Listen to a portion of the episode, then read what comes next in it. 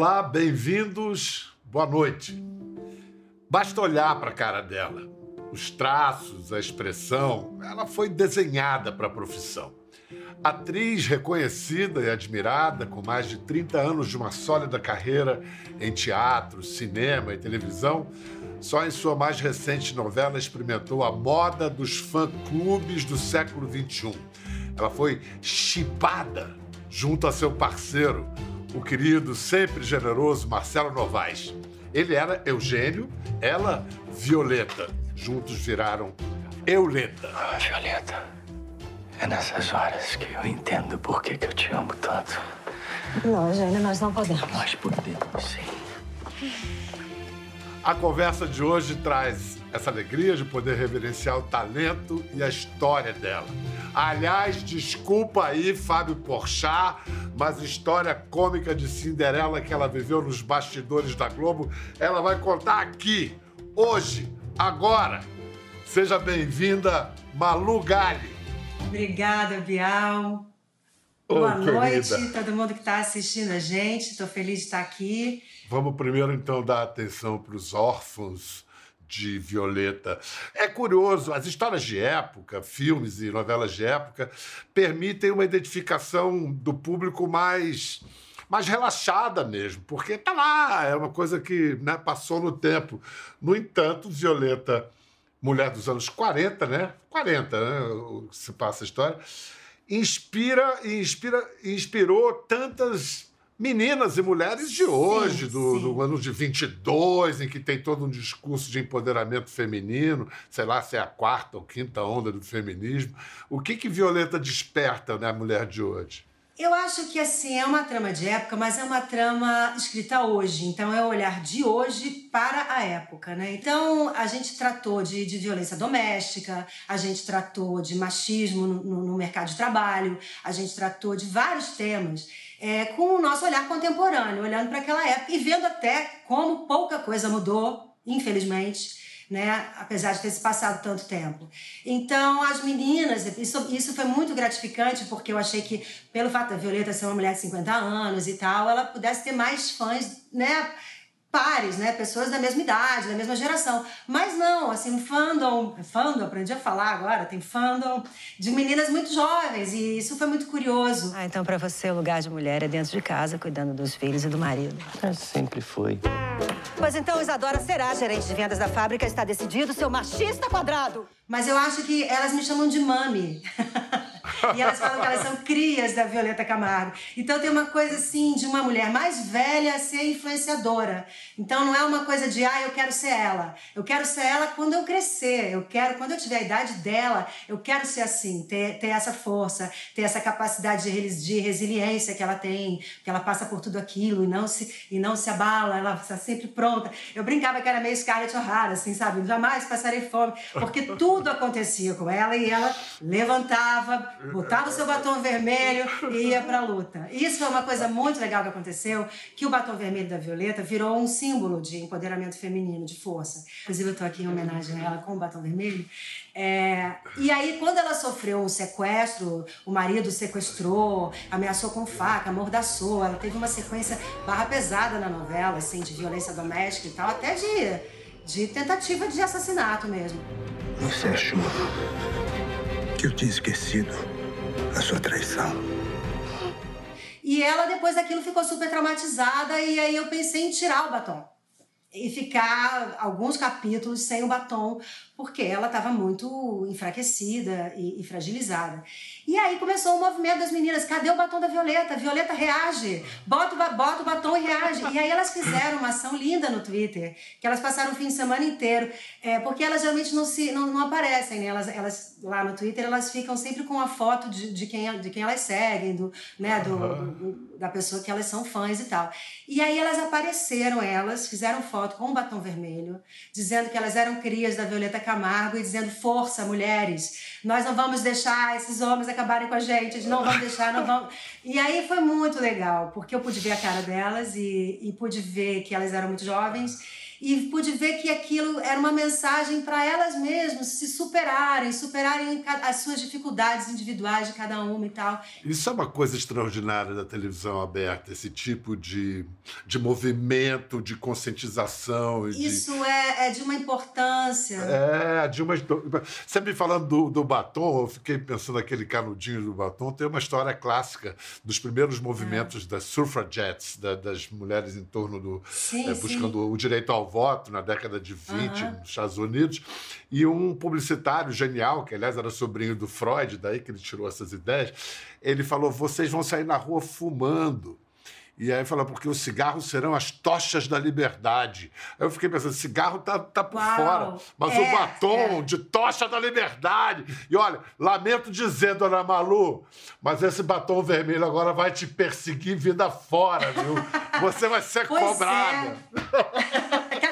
Vermelho? Por que, que não vejo batom vermelho? Lhe cai muito bem. Ah, agora, obrigada. Outra coisa que, que chama atenção e que eu acho que. Não sei se é. Talvez a gente possa chamar de uma novidade, uma renovação na teledramaturgia, essa linda história entre Eugênio e Violeta. É, que não, não são jovenzitos, é um casal maduro, um amor maduro, né?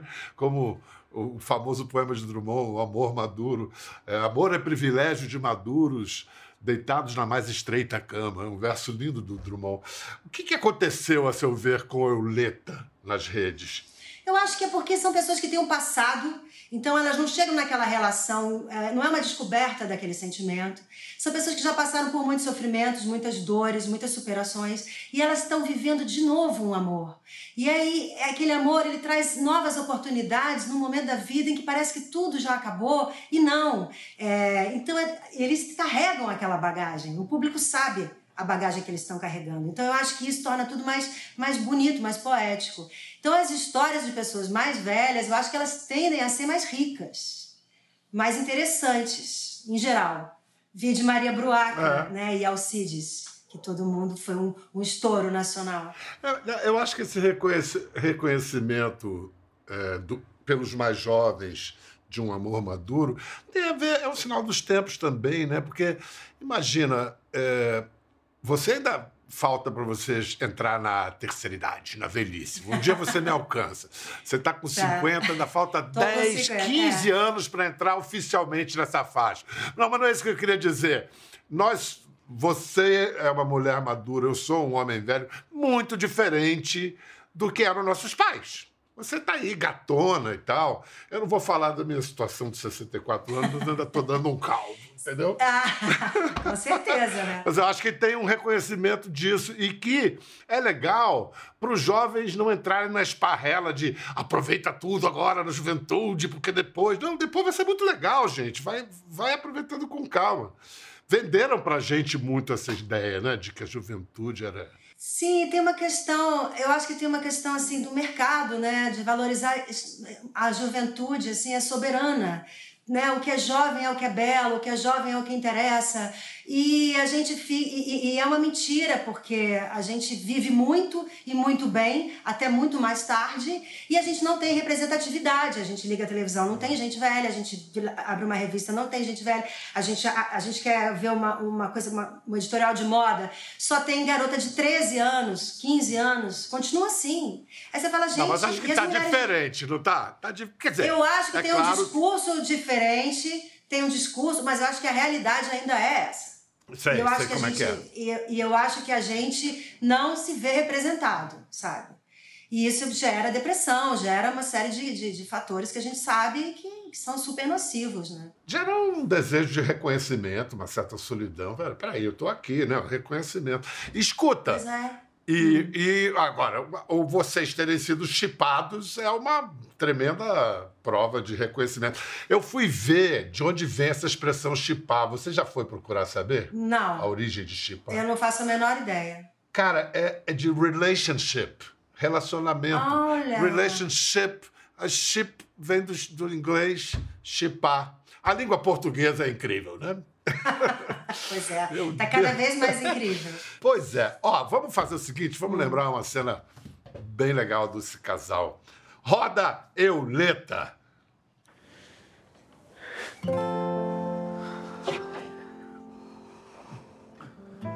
Perdoa, Violeta, perdoa. Não consigo fingir que nada aconteceu entre nós ontem. Eu não consigo. Pensei que você fosse um cavaleiro, Eugênio. Mas é como todos os homens. Patife, aproveitador. Eu sou casada. Casada? Você é casada com um homem que não pode te fazer feliz, Violeta. Apesar de toda a sua chatice, eu estou completamente apaixonado por você.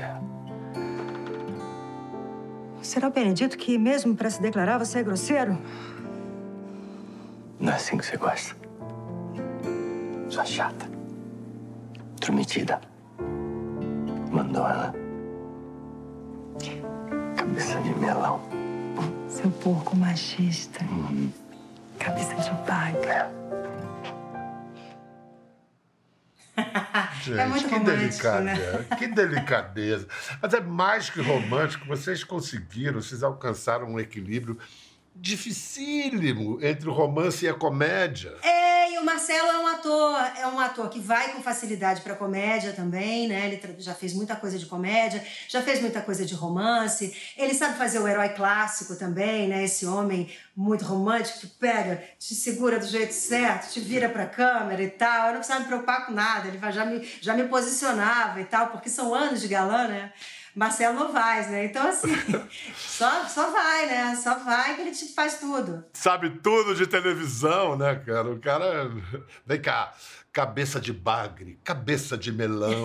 Cara, os xingamentos da época são uma delícia e tem essa maravilha que cabe, cabe em qualquer horário, né? Não tem problema de. de... Maravilhosos. Que outros. São... Olha, eu, eu adoro. Eu queria perguntar para você. que Pandarecos, estou em pandarecos. Está em pandarecos. né? Essa é batata mesmo, né? Essa é batata, uma pinóia, uma pinóia que eu vou, não sei o quê. E é engraçado porque eu me lembro de todas essas expressões que a minha avó usava muito. E que a minha Claro. avó usava muito, minha mãe acabou herdando. Então, lá em casa a gente usava chata de galocha. É, Nada, lá- nada me causou muito estranhamento, mas eu acho que para os jovens, sim. E isso virou uma coisa muito divertida para eles, porque eles também gostavam, eles gostavam de usar essas expressões e tal, de se auto-intitular, chata de galocha. Duas gírias que vieram nessa época que até hoje se usam, que é bacana e legal. Essas são dessa É época. dessa época? É, o bacana sabia. consi- é bem antigo, legal e bacana são bem antigos. Cara, eu me lembro de uma história, eu, eu vi isso, foi muito engraçado. O Paulo Francis, quando começou a trabalhar em televisão, falou assim: Francis, você tem que ter um texto mais coloquial, assim, você pode usar, usar mais gira. e tal." Aí o próximo comentário dele, para dizer que a Margaret Thatcher tinha que sair, assim, a Margaret Thatcher tem que dar o pira. Você dá o pira. dá o pira, já ouvi. Dá, o- Dá o dá o pira pira. daqui, já ouvi. Total. Vem cá, você estreou no cinema com muito destaque em 2001 como Chiquinha Gonzaga, no Xangô de Baker Street do Miguelzinho Faria, adaptando a obra do nosso amado Jô. Qual é, você vê algum parentesco entre Violeta e Chiquinha? Total, né? Chiquinha era uma pioneira, né? Acho que eu li a biografia dela para fazer o filme na época, e que eu me lembro assim, ela era, ela foi a primeira mulher a trabalhar fora, sem ser prostituta. Ela era professora de piano. E eu acho assim, eu tenho, eu tenho uma admiração pelo pioneirismo, porque é você olhar para o lado e não ter ninguém fazendo a mesma coisa que você está fazendo. Você literalmente está abrindo um caminho. Elas inventaram uma coisa que não existia antes e trouxeram todo mundo. Elas libertaram muitas pessoas que vieram depois delas. Não só não, não, não tem ninguém do lado, como quem vem atrás vem depois. No início é uma coisa. depois, exatamente. Ah, então, ah. Chiquinha estava ali junto dos compositores que estavam inventando samba, né? No, no momento em que o samba era visto como alguma coisa, bom, música de preto e, e música de, de, de malandro, de marginal, assim como o funk é demonizado hoje. Então, ela tava, era como se ela fosse a, a, a MC Carol, né? Ela É, tava por aí, por aí. Não, essa história da música, isso se repete através da história da música, né? A rock and roll foi assim, nossa. Exatamente, Hip hop. é, é, primeiro, ah, isso é o diabo, olha os- a- a- o que, que esse Elvis faz com a cintura, que horror, isso vai. Sim, sim, é. Eu quero saber a que instrumento musical pertence.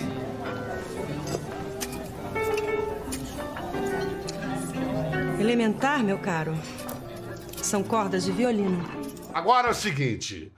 Foi na primeira experiência. Não, não, não cria muita expectativa, Bial. O problema é a expectativa. deixa eu Não, jogar tá. assim. Tá. Um tá, deixa eu jogar assim. Não, assim, é Malu, a primeira vez que ela fez televisão, lá foi em 92, ela fez, no Anos Rebeldes, ela fez um personagem é, secundário, assim, do elenco de apoio, quase sem falas. Olha só, na, na- no, no baile, é, é, o, o- o Jurema, pobre Jurema, o que passava. Pobre Mostra aí, Jurema. vamos ver. Vamos ver, Jurema. Acredita. A gente resolveu essa semana. O Gustavo não quis festa nem nada porque já tinha o baile. Marcaram o casamento? Agora não dá, né, Jurema? Falta um ano ainda pra eu me formar. Depois tem residência. Com licença. Maria Lúcia, você quer dançar? Ai, agora não dá, Edgar. Eu tenho que apresentar o Gustavo aos meus avós. Eu vi da Jurema que até agora ninguém tirou. Jurema, vamos dançar?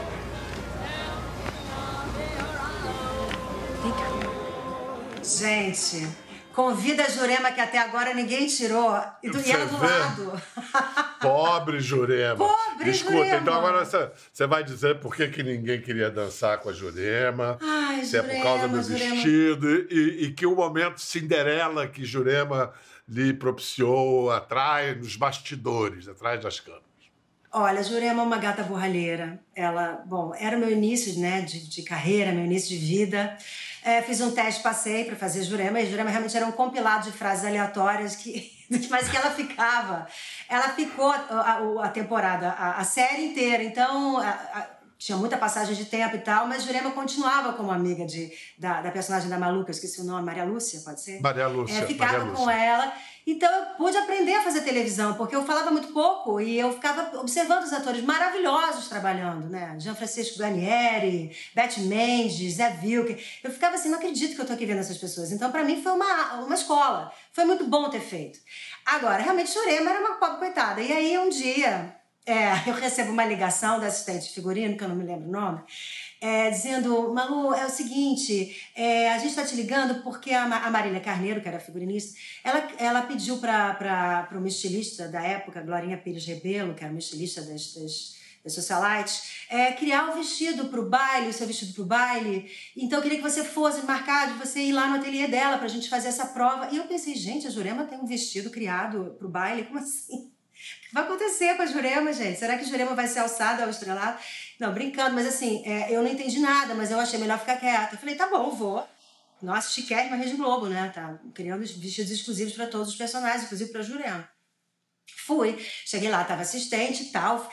acertaram o vestido todo no meu corpo. O vestido ficou incrível, um vestido branco, maravilhoso. Pensei, gente, meu dia de glória. Tudo bem que eu tenho só duas falas, mas eu vou arrasar nesse baile com esse vestido maravilhoso. Chega no dia da gravação, aquela confusão de evento, um evento imenso, né? O baile que os dois personagens principais iam se beijar, então tava toda a novela lá, toda a série lá.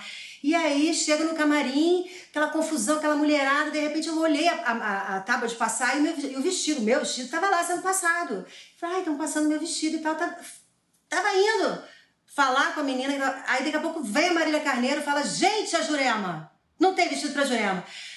Procura na área da figuração o vestido pra Jurema, vamos ver qual que serve. E aí eu pensei, ah, mas... Aí eu entendi, né, o que tinha acontecido, um erro. Aí, meu Deus, mas aí eu resolvi não falar nada. Resolvi não falar nada, por quê? Para não gerar nenhum problema para assistente figurino. E também porque eu não queria que as pessoas falassem, ai, coitada, você foi lá, fez a prova. Ela Poxa, aí o vestido era da A Malu. assistente, a assistente confundiu o Malu com o Malu, confundiu as Malu. Pois é, e a Malu Mader, um amor de pessoa, ela fica arrasada, entendeu? Eu não queria que ela soubesse também.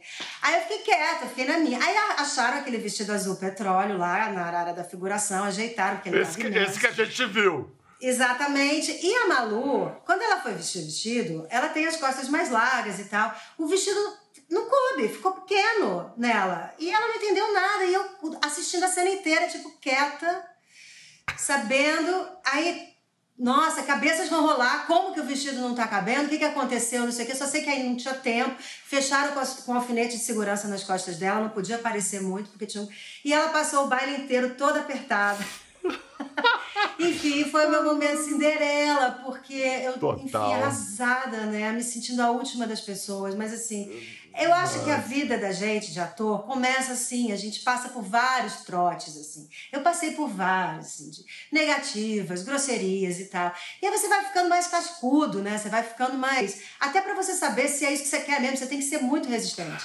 Ah, e, e, e acho que é, isso me fortaleceu. Diz, é, é, o que diz a Fernanda Montenegro quando pedem conselhos. Fala, você tem que ter, saber que você tem que querer muito para para é. escolher essa profissão. Você, assim, é. o que que te fez encarar essa pedreira? Assim, você tinha estímulo vindo de onde? Tinha alguma inspiração artística em casa? De onde você tirou isso? Não, eu tirei isso, ah, eu criança, ah, uma amiga minha de escola, a gente brincava muito de fazer teatro na escola, qualquer coisa a gente fazia, ah, tinha trabalho de geografia, tinha que apresentar, a gente fazia peça. Era um grupo que gostava de teatro, assim, mas nenhuma continuou sendo atriz. A, Marta Cotrim continuou, mas hoje em dia ela é mais diretora do que atriz. E, enfim, mas aí a Marta Cotrim me levou para fazer é, tablado. a gente tinha 10 anos. Até sou contemporânea da Cacau, da Cláudia Abreu, a gente fazia na mesma turma. Eu comecei a fazer teatro lá e eu me encontrei completamente. Aquela coisa de ficar combinando, porque o tablado é uma escola de teatro amador e que, e que parte do improviso. As aulas são sempre improvisos, né? Improvisos que a gente combina, o que, que a gente vai apresentar e apresenta. E aquela parte de ficar combinando, tendo ideias, e não sei o quê, e aí combina, e aí chega na hora, apresenta aquela adrenalina, aquilo Aquilo foi uma droga pesada que eu experimentei ali, nunca mais quis saber de outra possibilidade para minha vida. É isso que eu quero fazer. E eu tinha tanta certeza que eu precisava daquilo que mesmo quando as coisas ficaram difíceis mais tarde, porque sempre ficam, né? Tem uma hora que não tem trabalho, que você, meu Deus do céu, estou fazendo tudo errado. Aí vem a família e fala, por que você não tenta uma outra coisa? A minha avó sempre falava, faz um concurso para a Caixa Econômica, minha filha. Você vai e falava, não. Eu acreditava que ia acontecer em algum momento, sabe? Que aquilo ia passar. E realmente acontecia. Passava um tempo, vinha um convite, vinha uma coisa, um teste. Fiz muito teste. E aí sempre acabava passando em algum e tal. Então é isso, assim. Agora, claro que cada história, a história de cada um é, é, é, a história de cada um. Tem gente que não, que no primeiro teste já foi alçada e tal, ao estrelato, mas aí depois é difícil de manter, né? Você chega é, com muito pouca maturidade para trabalhar. Gente que sobe no... como foguete, cai como balão. Tem gente... É, é. é. A minha história é meio essa, assim, é, é tijolinho, depois de tijolinho, mas é, vai solidificando, sabe? Vai ficando uma coisa bem mais consistente. Eu quero falar de uma coisa muito interessante que eu sei que você está tramando, uma mulher que eu amo, admiro demais. Ah. Malu está tomada agora, me parece, fui informado por esse trabalho Quer saber? É um trabalho de interesse nacional e internacional. Sim. Ela está levantando um projeto audiovisual sobre uma de nossas maiores brasileiras, a antropóloga Niede Guidon. É, Para vocês lembrarem quem ela é, vou mostrar um trechinho de quando ela nos deu a honra de vir ao programa. Foi antes da pandemia, em 2019. Hum. Comecei a trabalhar com o Paulo Duarte. E o Paulo me disse: olha, aqui no Brasil não tem nenhum arqueólogo e daí, então, eu, ele disse: o melhor é você ir fazer arqueologia em Paris, que é o melhor curso de arqueologia que tem no mundo. E eu então fui para Paris e fiz o curso de arqueologia. Organizei uma exposição sobre as pinturas rupestres do Brasil. Naquela ocasião se conhecia somente as de Minas Gerais. E uma pessoa que foi visitar, um senhor, pediu para falar com o responsável. Eu fui falar com ele. Ele disse: Olha, Lá perto da minha cidade também tem esses desenhos de índios e me mostrou umas fotografias. E fui e fiquei lá uma semana e já me mostraram muitos sítios com pinturas que eu fotografei.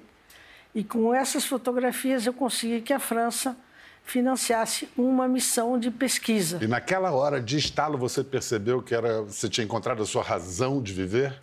Sim, porque realmente eram excepcionais, né? São Raimundo Nonato, do Piauí, Serra da Capivara. É uma história extraordinária. É uma história apaixonante. O que, que você quer contar essa história, Malu? Eu tive lá com, com o Afonso, meu marido, passando um carnaval de turista mesmo para conhecer, e eu fiquei louca. Que lugar me capturou de uma maneira. O lugar em si é incrível, é extraordinário. Aquelas, aquela formação rochosa no meio da caatinga, e você olha lá de cima, é um mar de caatinga, é um mar verde, de, a, a, perder de vista, porque o Parque Nacional da Serra da Capivara é gigantesco e ele é, e, e ele é preservado, graças a Ned Guidon ele é preservado e, e de repente nasce aquela cadeia montanhosa é, milenar, que tem as marcas do tempo na, né, na, na rocha, que aquilo já foi aquilo já foi já foi mar e depois aquilo já foi floresta tropical já teve rios e cachoeiras e hoje em dia Caatinga ela fez dois museus lá e, e um deles fala é o museu da natureza um deles fala sobre essa transformação natural que sofreu que a região sofreu e eu fiquei louca com essa mulher com o impacto dela naquela naquela sociedade ali o que ela fez ela chega lá no final dos anos no início dos anos 70 e ela revoluciona tudo ela descobre é, esse tesouro arqueológico de mais de mil sítios de pinturas rupestres, totalmente desconhecido do mundo, e ela fala: preciso fazer alguma coisa,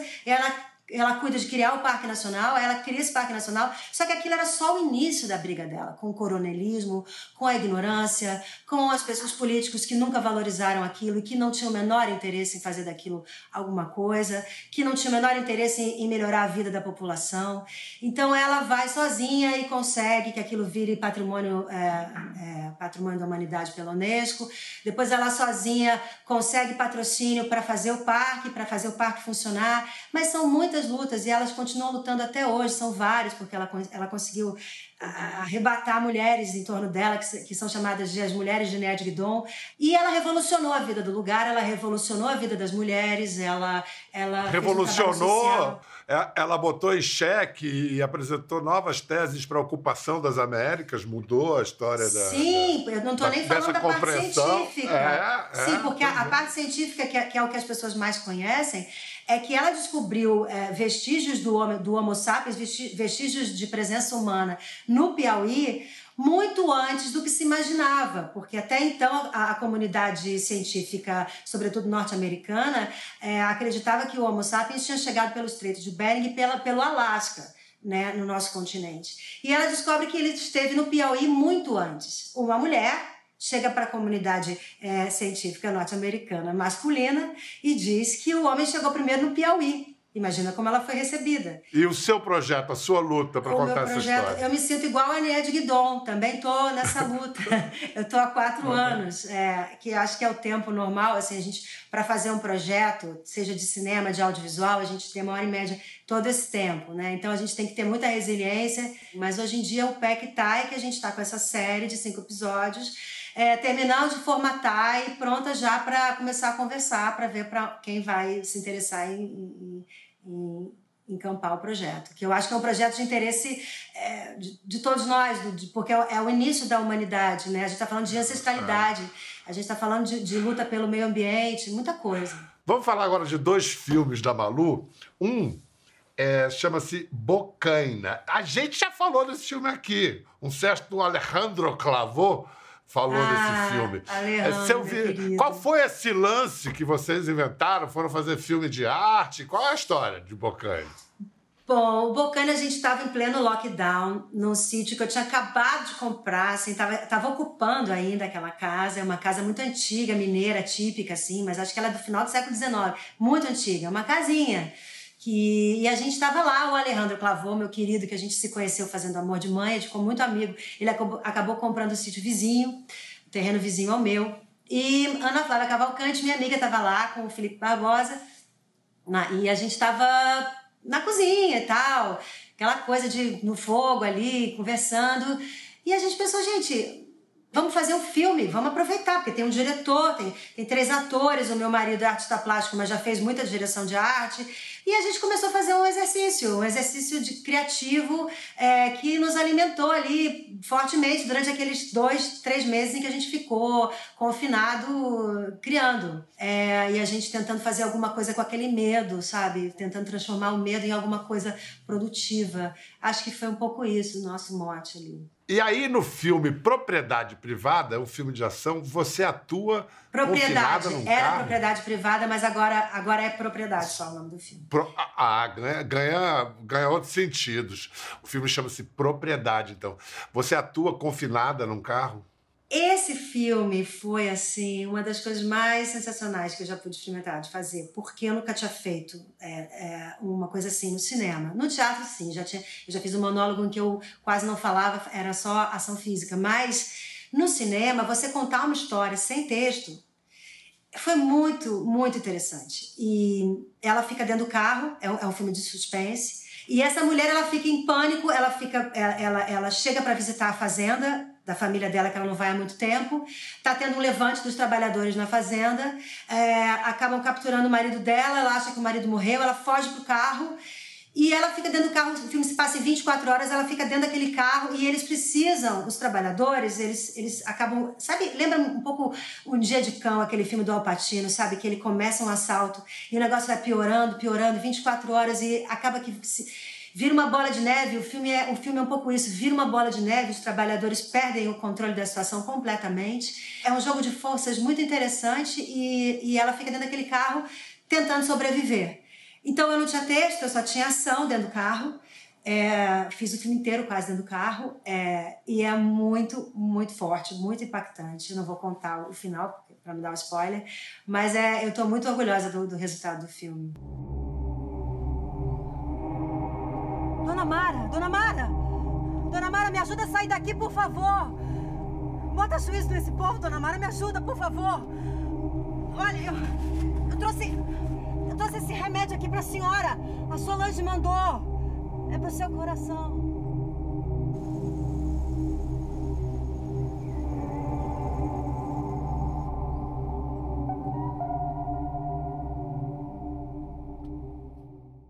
Malu, então por que, que você tinha raspado a cabeça? Eu falei disso, que você é. foi fazer o filme, mas você não raspou a é. cabeça pro filme, você já estava de cabeça não. raspada. Eu estava de cabeça raspada porque eu me iniciei no candomblé há quatro anos atrás. No candomblé, quando a gente se inicia, é como se a gente renascesse. A gente ganha até um novo nome, né? Então é uma espécie de renascimento. Então eu tava com essa energia de renascimento ali para fazer aquele trabalho. Até por isso acho que é um trabalho muito especial para mim, porque ele aconteceu numa, numa época muito especial da minha vida.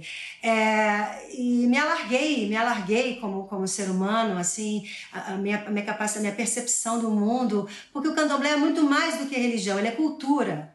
A religião é uma das coisas do candomblé, né? do, que a, do que a prática do candomblé, do que a filosofia urubá. Então, é, é um universo, é um oceano que se abriu para mim e eu não sou mais a mesma desde então. E, e, o teatro ganhou, se ressignificou também. Eu acho que o teatro ganhou outra dimensão para mim, sabe? Como atriz e filha de Ansan, você me diga, o transe é o ideal do ator? Não. Não, o ator tem que estar muito acordado muito atento, com uma escuta muito aberta e numa relação de troca intensa. Então, é, é muito. Não há, é, não há uma possessão total, não pode haver, né? Não, não há. E nem no candomblé é uma possessão, isso que a gente entende como possessão também. Né? É, eu não poderia dizer aqui o que é, nem, nem, nem me cabe, mas é, enfim, são coisas absolutamente diferentes. E no caso do, do, do, do ator, é, eu acho que quanto mais é, presente o ator tá, é, melhor ele, ele serve ao personagem, à obra. É, essa coisa de ator que, ai, que termina, sai mal, porque o personagem. Eu não entendo, eu, na verdade, não Eu acho que cada ator é de um jeito, funciona de um jeito, né? Mas eu não entendo muito essa coisa de misturar tanto personagem e pessoa, assim, sabe? Cara, o Daniel Day-Lewis fala uma coisa que eu acho muito interessante, que ele fala que isso para mim foi um achado essa definição dele que eu uso sempre, que para ele é um jogo de imaginação atuar. Então me lembra muito quando a gente era criança ou quando eu estava lá no tablado dizia que a gente combinava Agora então eu agora então eu era não sei o que, agora eu era no, é um tempo que é um tempo outro e você se empresta para você se, você tem, você faz aquele jogo de imaginação com tanta força, com tanta concentração que você se sente naquela situação, mas você sabe que você está brincando. Faça-se de conta. Isso. Faça-se de conta. E, e é incrível como pode pode chegar e passar, pode, pode chegar e passar os futuros chegarem e passarem, os futuros que chegarem e passarem, que o teatro e o terreiro, eles vão estar sempre ali, a base para chegar ao futuro, né? Eu acho que cada vez mais, a gente vai precisar cada vez mais recorrer a, a, a, a, esse fazer mais simples, mais presente, mais, mais de carne e osso, da mesma forma que a gente vai ter que recorrer cada vez mais aos ensinamentos dos nossos antigos, dos nossos mais velhos. Eles sempre souberam como cuidar do planeta. Então, é, é, basta a gente ouvi-los, né? Então eu acho que é isso vai é, tem cada vez mais futuro para essa filosofia, cada vez mais futuro para essa forma de arte, eu acho. Malu, é, adorei conversar com você. Fique com as ah, bênçãos da, da, das ágoras, do axé, do teatro, do candomblé e tudo mais. Adorei. Muito obrigado para você, para você em casa também. Muito obrigado e até a próxima. Ficou curioso para ver as imagens do programa? Entre no Globoplay. Até a próxima.